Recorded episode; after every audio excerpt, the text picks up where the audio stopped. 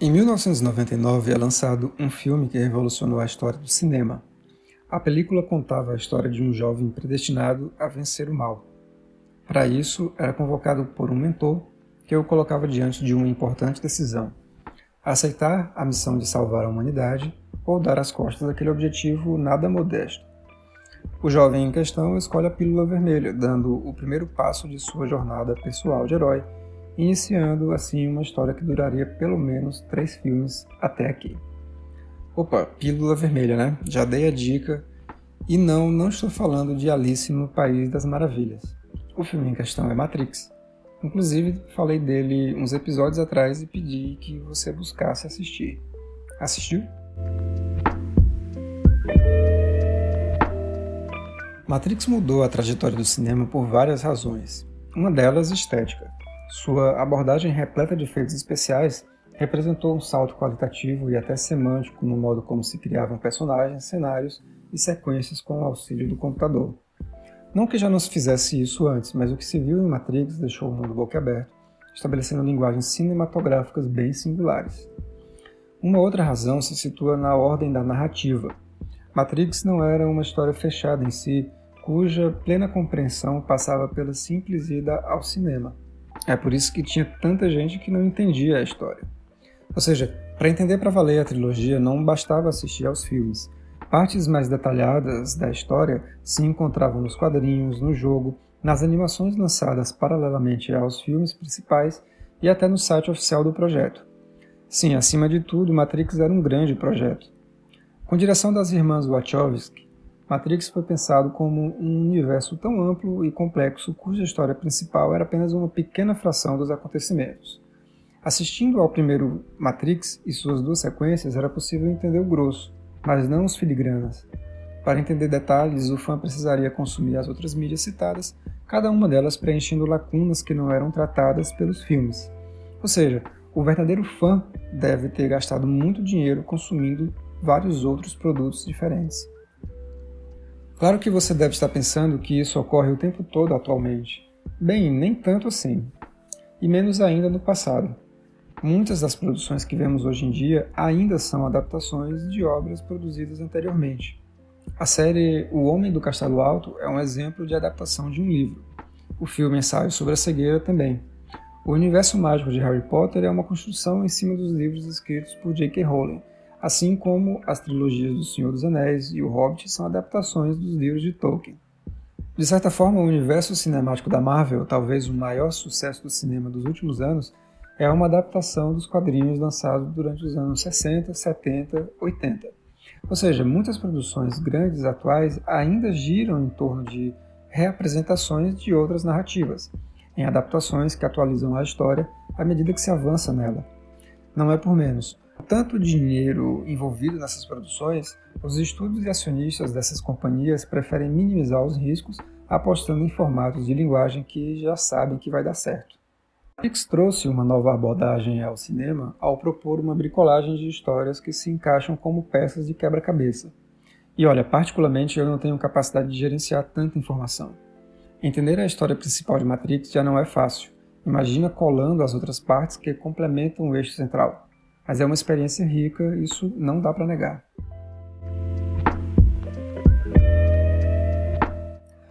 Mas Matrix não inaugurou exatamente esse tipo de proposta. Bom, talvez ele tenha certo pioneirismo ao ser pensado assim desde sua concepção básica. Mas pelo menos um outro grande sucesso dos cinemas caminhou vários anos antes por rotas similares. Tão similares, aliás, que a história também é bem parecida um jovem predestinado a lutar contra o mal e estabelecer o equilíbrio no universo. Sim, essa história se passa há muito tempo numa galáxia muito, muito distante. O primeiro filme da saga Star Wars foi lançado em 1977, contando as aventuras de Princesa Leia, Han Solo, Luke Skywalker, Mestre Yoda e a dupla cômica de robôs R2-D2 e C3PO. Foi um sucesso imediato de uma dimensão que eu mesmo não consigo ter, muito menos repassar adiante. Star Wars e Matrix são tidos por Henry Jenks no livro Cultura da Convergência como dois ótimos exemplos de convergência midiática. Jenks dá o exemplo de Star Wars a partir da perspectiva de uma produção descentralizada dos fãs, que ficaram tão alucinados pelo filme e seu universo a ponto de produzir suas próprias histórias. além, claro, de passarem a conversar sobre ele. Vou deixar aqui uma palavrinha do professor Rodrigo Martins, da Universidade Federal da Paraíba, que entende mais sobre esse tema do que eu. Star Wars é um ótimo exemplo para a gente discutir as questões da convergência e da transmediação. Isso porque, mais do que contar a história de jovens rebeldes que derrotam um império intergaláctico, sua narrativa apresenta ao público toda uma galáxia, com sua mitologia, política e regras próprias, e cheia de possibilidades para serem exploradas um universo que se apresenta inicialmente em filmes e que se expande em muitos outros produtos, como livros, quadrinhos, seriados de animação e jogos, além, é claro, de muitos produtos licenciados, como brinquedos, roupas e todo tipo de objetos. Essa variedade de produtos fez com que os fãs fossem se envolvendo e se inserindo nesse universo, seja por meio de discussões ou brincadeiras, compartilhando experiências ou criando suas próprias alianças e conselhos e construindo suas próprias histórias. Mesmo que isso pareça tão banal quanto uma criança que se fantasia e imita seu herói favorito, a participação dos fãs de Star Wars se destaca por conta de duas características que estão na base da construção desse universo. A primeira questão é que vários produtos derivados da saga foram criados de maneira quase que independente, às vezes sem ter uma supervisão direta da equipe criativa original. Muitas histórias paralelas ou que mostram eventos por outros pontos de vista foram contadas por diferentes autores, Algumas delas, ao longo do tempo, foram incorporadas à narrativa original, outras não, o que gera uma forma diferente de consumo em que os fãs exploram essas narrativas de maneira um pouco independente e livre. A segunda questão é a forma como a produção amadora, feita pelos fãs em casa, também foi por muito tempo acolhida e, em alguma medida, até estimulada pelos criadores desde que ela não rompesse com questões mais centrais da história nem chegasse a infringir direitos autorais, se configurando em plágio. George Lucas, inclusive, chegou a ser é, jurado de competições de paródias de Star Wars. Né? Isso gerou uma cultura de fãs bastante específica da saga, em que os consumidores constroem seu conhecimento da narrativa a partir do consumo de diversos produtos diferentes, buscando informações de diversas fontes. E mesmo depois que a franquia foi comprada pela Disney, que realizou mudanças para tentar estabelecer uma linearidade narrativa nesse universo, essa lógica não foi necessariamente quebrada. Mesmo que muitos produtos do universo expandido, como livros e HQs antigas, não sejam mais consideradas parte da história narrada dos filmes, não seja mais canônica, elas ainda são consideradas como lendas da galáxia o que mantém propositalmente uma porta aberta para que a gente possa interpretar e considerar essas histórias verdadeiras ou não. Convenhamos, em se tratando dos fãs de Star Wars, podemos ter certeza que todas as lendas continuarão sendo consumidas, discutidas e muitas novas serão criadas por muito tempo em todas as galáxias possíveis. Mas a gente há de convir, fãs interagindo entre si durante os anos 80 era um pouco complicado. Hoje tudo está muito mais facilitado. Se você tem interesse por algum assunto específico, consegue encontrar algo no Reddit e se juntar às comunidades que ali se encontram. Pode também criar um blog, um canal no YouTube, um perfil no Instagram, uma comunidade no LinkedIn e outra no Facebook, e cada plataforma vai te colocar em contato com outras pessoas interessadas no mesmo assunto. Mas há 30 anos isso não era tão simples. Com o passar do tempo, à medida que a internet amadurecia em formatos de várias comunidades, então pessoas interessadas por um mesmo tópico foram se encaminhando para um mesmo centro temático, sobre o qual orbitavam seus interesses. É como se fossem se formando lugares no ciberespaço, que serviam de ancoragem para a nossa navegação. Mas o aspecto tecnológico da internet não é tudo. Ela não determinou que as coisas caminhassem dessa maneira, apenas possibilitou e facilitou o encontro de pessoas de diferentes lugares interessadas em assuntos similares. Quando fala de cultura da convergência, Jenkins fala de um conjunto de acontecimentos culturais e não simplesmente tecnológicos. Até porque, como temos visto até aqui, tecnologia e cultura andam lado a lado numa mesma caminhada. A convergência, de fato, lida com a circulação e o mapeamento de discursos, de símbolos e repertórios midiáticos que versam sobre determinada produção, é como se um ou outro signo conseguissem escapar da produção central encontrassem reverberações em meio à sociedade em geral e, por meio de um fio de Ariadne, nos levasse de volta aos novelos daquele universo ficcional. Se essa frase foi muito difícil, volta uns 15 segundos atrás e preste atenção novamente. Ela é muito importante para entender onde quero chegar. Hoje está tudo tão simples que quando você compra certos jogos, já acessa de imediato um amplo universo de outros jogadores interessados em jogar coletivamente.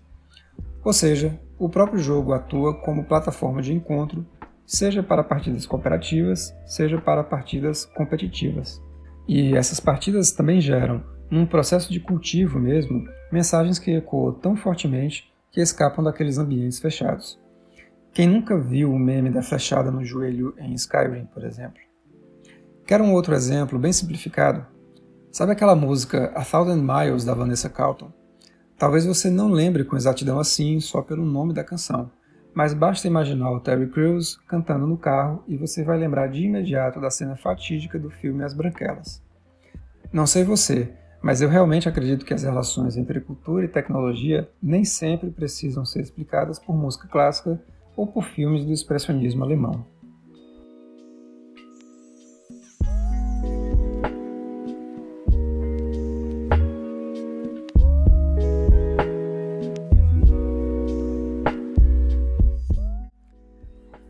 Esse exemplo do Terry Crews nos mostra como a comunicação pode ser bastante dispersa no universo da convergência. Talvez você não tenha visto As Branquelas no cinema, ou talvez nunca tenha sequer visto esse filme inteiro na sua vida, ou talvez nunca tenha ouvido um disco da Vanessa Carlton. Talvez nem saiba quem ela é. E isso é o de menos. O que importa é que você tem lembranças de trechos, talvez por brincadeiras e memes repassados adiante nas redes sociais, ou talvez mesmo por ter assistido ao filme na sessão da tarde. Da mesma forma, pouco importa se assistiu a todos os episódios de Todo Mundo o Chris, o que importa de fato é que associa a figura de Terry Crews a Julius, o sovina chefe de família que tem dois empregos e importa também que você sabe que sua principal característica é mais que suficiente para gerar memes e outros produtos por aí.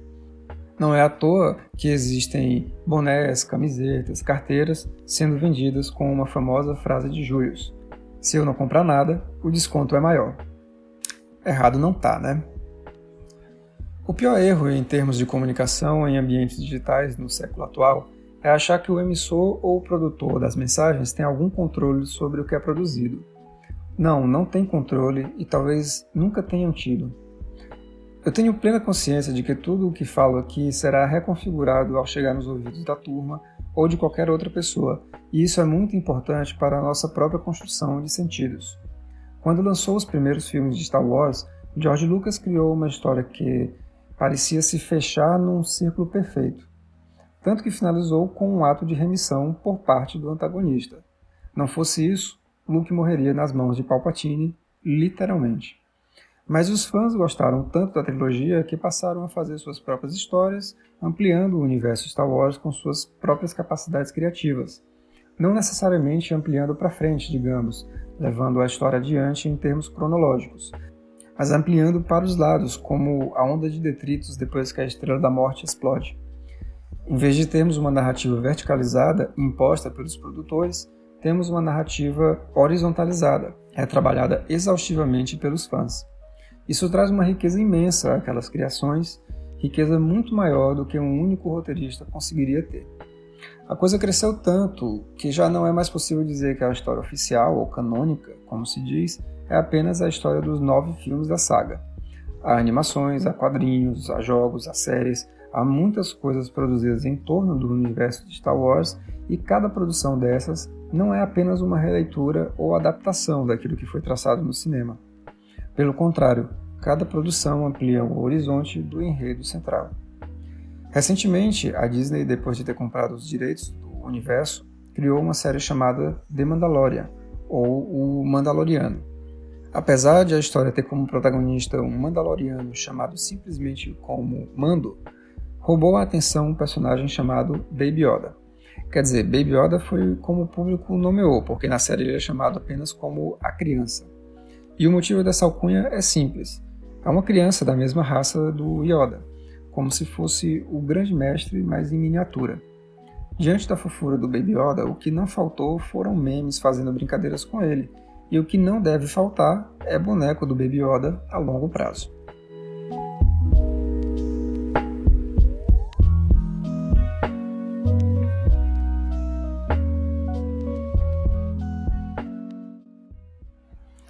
Esse episódio do podcast, por sinal, é repleto de memes. Baby Yoda, Terry Crews, Julius. Se estivesse dando uma aula presencial, os slides seriam apenas com memes. Isso é uma coisa bem bacana da cultura digital. Os memes hoje são compreendidos quase como brincadeiras, simplesmente, mas sua compreensão vai além. A palavra meme foi utilizada pela primeira vez por Richard Dawkins no livro O Gênio Egoísta, lançado em 76, antes mesmo de Star Wars. Nesse livro, a palavra foi usada para designar o espalhamento de ideias entre as pessoas e também como essas ideias se transformam à medida que se espalham. Sabe essa guerra eterna entre biscoito e bolacha? Então, é por aí. Palavras e conceitos se espalham, mas muitas vezes elas acabam se transformando em seus próprios sentidos. Quer ver só?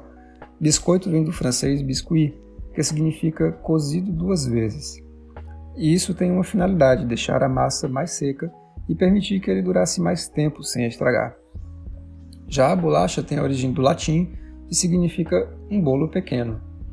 Se você conversar com pessoas de diferentes lugares do Brasil, qual a compreensão que cada uma dá aos biscoitos e às bolachas?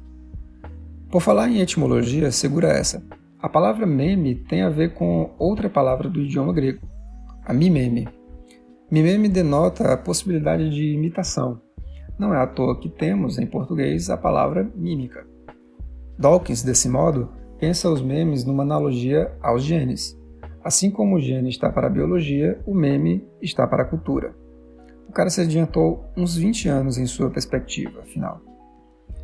Para mim, particularmente, o legal dos memes não é só o lado divertido que existe neles, mas sim a pluralidade, a diversidade a maleabilidade que eles apresentam. Claro que eu gosto de rir dos memes, mas devo dizer que nem sempre posso entendê-los adequadamente. O que eu acho maravilhoso nos memes é que eles vão se replicando e se transformando, assim como a própria cultura, que pode ser qualquer coisa, menos imutável. E no contexto da internet, a gente precisa lembrar que existe muita facilidade de manipulação de conteúdo, seja texto, imagem, vídeo, som ou tudo isso junto. A mídia digital é tão fácil de ser mexida, editada, transformada em outra coisa, que bastam poucos conhecimentos em edição digital para recontextualizar os conteúdos e lhes dar outros sentidos. O professor João Vilney gosta muito de trabalhar com memes em suas aulas. Ouça aqui o que ele tem a dizer e por que ele faz uso dos memes.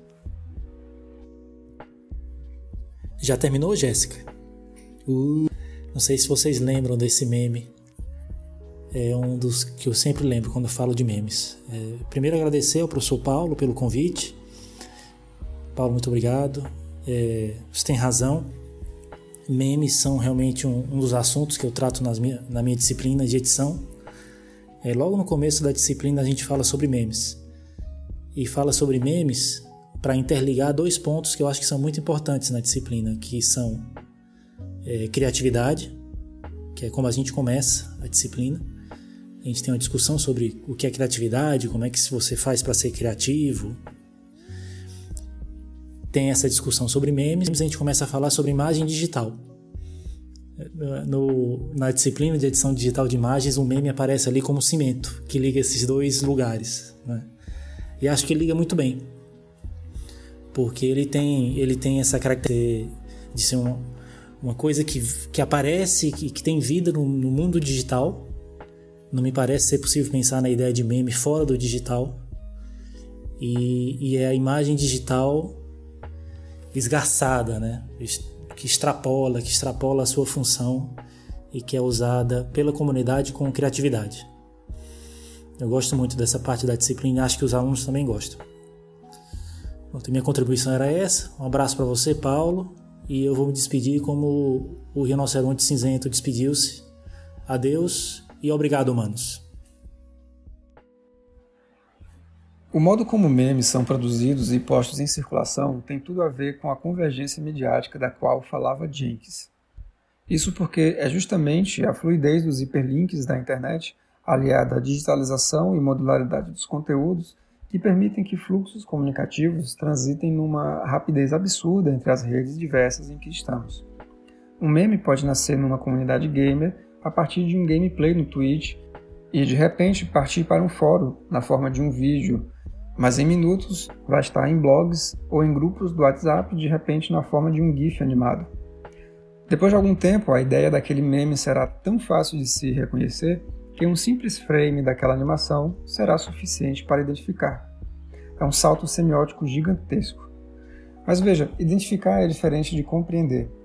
Para entender o sentido de certos memes é necessário que se esteja inserido em grupos, que se conheça certos repertórios. Esses grupos são formados não por territorialidade, mas pelo alinhamento temático em torno de certos interesses. Isso acaba criando um indicativo de identidade, por meio de memes é possível perceber características culturais. Quer dizer que meme é cultura, então? Sim, meme é cultura, é o que eu defendo. Assim como Matrix, Star Wars, Todo Mundo odeia o Chris, As Branquelas, Baby Yoda. Honestamente, se tem uma coisa que eu não quero nessa disciplina, é ficar fazendo distinções bobas e rasas de alta cultura, baixa cultura, cultura de massa, cultura erudita, cultura popular. Honestamente, se não forem orientadas a propósitos acadêmicos, algumas dessas discussões me parecem perda de tempo. Enquanto você discute se Star Wars é alta ou baixa cultura, eles lançam um novo episódio, um novo jogo, um novo livro, uma nova série, um novo parque temático. E é assim que a cultura opera no momento atual, com muita velocidade e fluidez. Se bobear, logo vai acumular episódios para maratonar. Por fim, uma curiosidade. Terry Crews teve uma infância muito, muito difícil. Teve um pai violento e uma mãe religiosa que não deixava ter contato com as coisas mundanas. Mas ele foi danado e aperreou muito sua mãe para ir ver Star Wars no cinema. Sim, no cinema, porque naquela época não tinha Netflix ou Amazon Prime. Numa entrevista, ele chegou a dizer que cobriria os olhos ao entrar na sala, bastava que ele pudesse ter a experiência de estar lá para ouvir o filme. Depois de muito torrar a paciência de sua mãe, ela deixou o pequeno Terry assistir o filme, e isso mudou sua vida. Foi ali que ele percebeu que adoraria estar em contato com o universo mágico do cinema. Só que até chegar lá, ele ralou muito, muito mesmo. E que é bom que ele não desistiu. Quem sabe ele não consegue algum papel em um futuro filme da saga. Sim, porque apesar de o bem ter vencido o mal no último episódio, enquanto dá lucro, vai continuar existindo produção de Star Wars.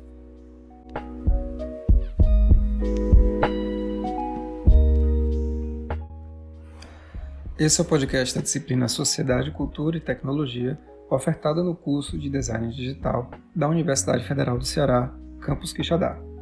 Eu sou o professor Paulo Vitor Souza e meu filme favorito de Star Wars é o episódio 3, A Vingança do Sith.